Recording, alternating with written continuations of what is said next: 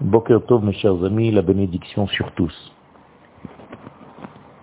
Le tétragramme Yutke Vavke dit à Avram, qui ne s'appelle pas encore Avraham, Lech Lecha. La traduction est en réalité d'aller vers lui-même. En effet, en allant vers la terre d'Israël, Abraham va vers lui-même. Que veut dire aller vers lui-même chez Abraham Avinu? Eh Bien, c'est tout simplement va vers toi-même parce qu'à l'intérieur de toi-même, j'ai placé une notion immense qui s'appelle le peuple d'Israël. Lorsque tu iras vers toi-même, tu découvriras ce peuple caché en toi et tu devras le révéler, le sortir, l'accoucher, l'engendrer. C'est ce que Akadosh Baruch demande à chacun d'entre nous. En effet, le Zohar Akadosh pose la question, à qui s'adresser Akadosh Baruch en disant Lech Lecha? Est-ce qu'il s'agit d'Abraham seulement?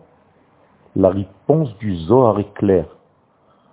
Lech Lecha n'est pas dit à Abraham. Lech Lecha est dit à chacun des enfants d'Israël et à toutes les générations. Mais en réalité, malheureusement, pas tout le monde arrive à entendre ce Lech Lecha. Abraham a entendu, a écouté, était disponible à entendre ce Lech Lecha. Et il a activé ce mouvement de Lech Lecha pour trouver, pour puiser à l'intérieur de son être la nation d'Israël qui sommeillait. Abraham est allé au fond de soi. Il a trouvé le point lumineux qui dans le futur s'appellera, portera le nom de Israël. Pour l'instant, tout est à l'intérieur d'un seul homme, d'une seule entité humaine.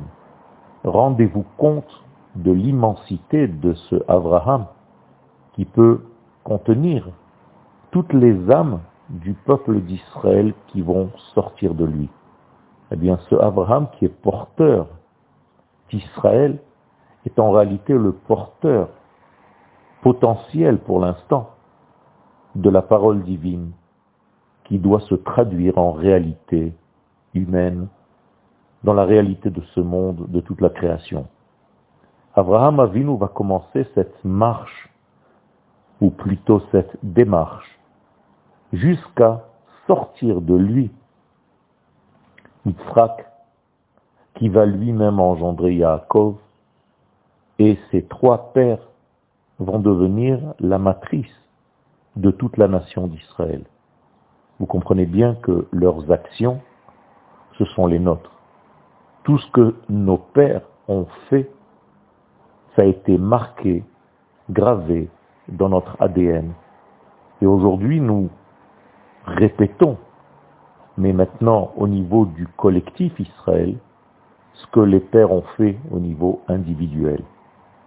Ce n'était pas en réalité des êtres individuellement parlant, c'était des êtres immenses qui contenaient la neshama globale du peuple d'Israël, et c'est pourquoi elle n'était pas encore visible à cette époque.